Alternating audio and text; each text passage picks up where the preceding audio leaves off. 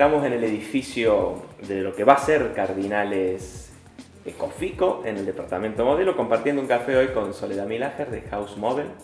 Digo bien, House Model se dice. Esa Mejor diéresis, esa diéresis. No, no, está, pero no está. No, pero- Escúchame, Sole. eh, pregunta puesta al día. ¿Qué es hoy House Mobile en unidad productiva, en línea de productos y en canal de comercialización? Haceme esa, esa, esa puesta al día. En unidad productiva, bueno, nosotros siempre tuvimos, eh, tuvimos un norte que es la especialidad en muebles de oficina.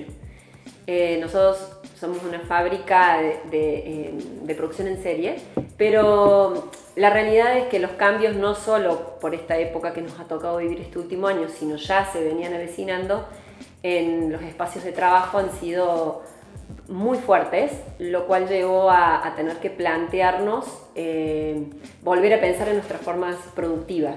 Entonces estamos en un proceso de transformación a través de incorporación de tecnología, de software y de procesos de transformación digital dentro de, de la empresa y sobre todo en los aspectos productivos para poder llevar a, a la producción más personalizada o customizada eh, para nuestros clientes, sin alejarnos de la producción, eh, de la producción en serie. Como un pero que- punto de encuentro. Sí, un desafío grande para una empresa que viene con una cultura. Este año cumplimos 25 años, estamos en el año de los 25. eh, para una cultura de trabajo en serie en todo sentido, desde diseñar, vender y producir, toda una cultura de trabajo en serie, con un mismo producto y demás. Hay que hacer un cambio, diría hasta cultural, Bien. Eh, para que eso se suceda. ¿Cómo medís la producción de la fábrica en metros de madera? ¿En, en- ¿Cómo se mide en, en Nosotros- cantidad de unidades? Sí, cuando hablas de metros de madera me das pie para hablar de que eh, hoy por hoy eh, el mueble es multimaterialidad. Entonces se aleja un poco de medirlo en, en función de eso, porque cada vez entran nuevos materiales, inclusive siempre estamos en proceso de exploración de nuevos Bien. materiales. Entonces, eh, mayormente lo medimos por unidades, Bien. por unidades de producción. Eh, nosotros dividimos nuestras unidades de negocio en muebles y sillas, como Bien. en dos grupos Bien. de unidades de negocio que tienen comportamientos complementarios, pero este último año eh, con un foco puesto en lo que son las unidades de sillonería, ¿no? Porque fue lo más demandado en, digamos, apenas comenzó pandemia, lo más demandado es la silla. Eh, lo que más valora en cuanto a la- al, al bienestar. Ahí vamos eh, a, eso. Y recuérdame, líneas tenés muchas, entran, salen o van sumando y van quedando. ¿Cuántas líneas hay? Bueno, ese, ese es otra, ese es otro lindo tema porque mm, a nosotros nos parece una gran oportunidad eh, los- la flexibilidad, los cambios que se han venido produciendo en los espacios de trabajo en los últimos cinco años, no en el último año. Lo que hizo entrar un dinamismo en, el, el proceso de diseño súper desafiante y veloz. El ciclo de vida del producto se cortó. O sea, antes un producto duraba 10, 15 años, hoy terminás de diseñar uno y tenés que estar pensando en otro y repensando el que tenés. Entonces, se suman líneas, pero a su vez se agrandan las líneas existentes. ¿Para qué? Para cumplir con esta demanda, de- eh, nueva demanda de, de- de una forma de trabajo diferente que vamos teniendo. Esto por muchos motivos, ¿no? Eh, y además, nuevos materiales. Entonces, cada vez eh, el universo de productos es mayor. Lo que de alguna manera conspira con la productividad en serie también. O sea, ahí la tensión. Sí, grandes desafíos. Mu- mucho, mucho ritmo. ¿Tienen un número de cuántas líneas de, de muebles y de sillas tienen? En lo que es sillas, nosotros dividimos nuestras líneas en cuatro. Eh, siempre eh, apuntan a las distintas funciones de las sillas, si son para espacios operativos, si son para espacios de relax, si son para espacios de espera o espacios ejecutivos, zonas ejecutivas.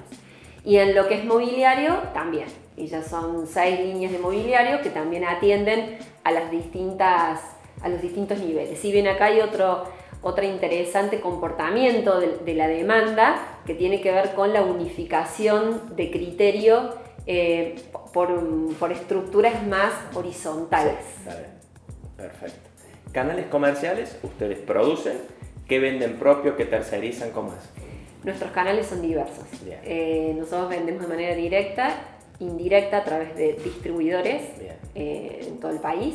¿Son exclusivos ellos o no? Son, algunos son Sí, exclusivos y otros, esto depende de la zona. Nuestra Bien. idea inicial cuando comenzamos con distribución, que fue hace 15 años, era un formato de distribuidor exclusivo, pero nuestro país es muy amplio y la cultura de consumo es muy diferente en cada lugar.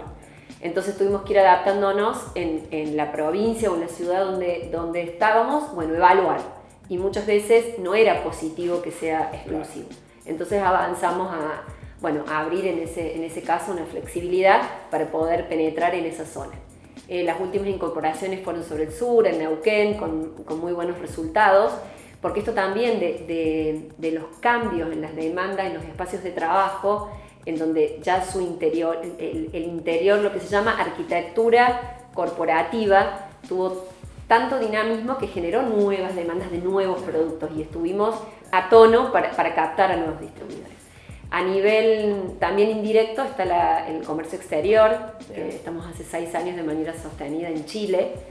Y este último año con, con buenas, con buenos envíos hacia Chile, todos los meses tenemos, tenemos un, un- un viaje que sale para Chile, un- Ah, una linda con- cantidad de mercadería, siempre, Con la marca House Model. siempre, o sea, es nuestra marca a través de un distribuidor, Distribuidor. Pero- eh, exclusivo que tenemos en, en Chile, que trabajamos de manera conjunta, muy cercano. La verdad que eh, esta pandemia también nos dejó esto de la virtualidad y la posibilidad de fluir de otra manera tus vínculos de todo tipo, ¿no? Y los comerciales de una manera tremenda. A nivel directo, dos showroom propios, uno en la ciudad de Córdoba, en zona norte, y otro en la ciudad de San Francisco.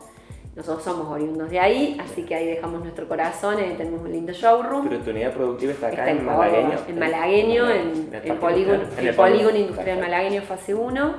Sí, eso estamos hace seis años, con una importante transformación productiva que nos permitió ese espacio completamente adaptado para, para nuestro tipo de producción.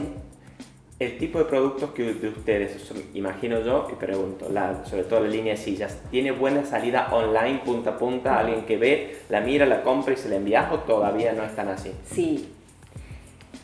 Marzo del 2020 nos sorprendió con todos encerrados y con un cambio de forma de venta.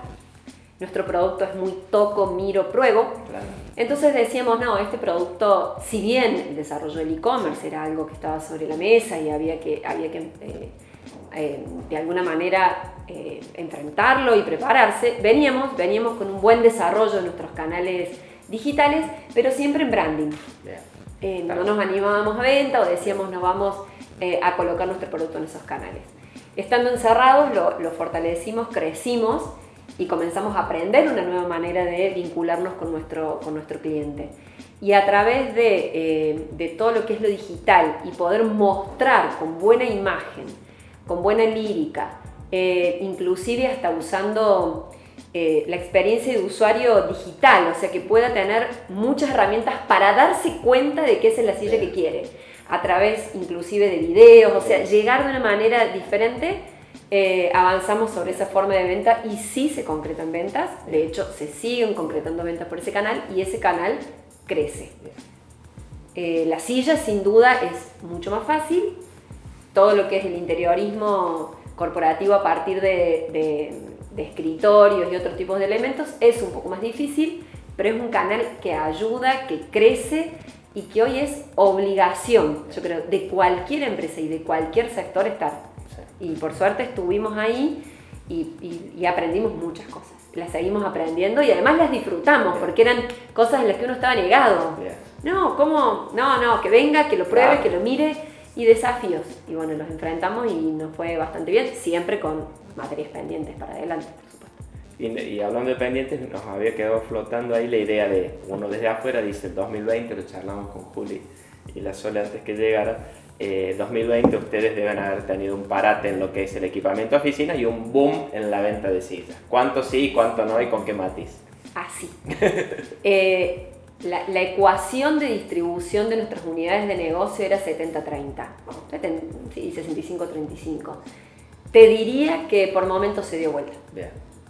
O sea que ha crecido muchísimo la, la demanda de sillonería y además la forma en la que hoy se, se- se construyen los espacios de trabajo. es más soft sitting, que se llama, que es Claro. trabajo, intercambio Ah, bien. y me reúno en un espacio de sillones y no en una mesa de reunión. Ahí está. Eh,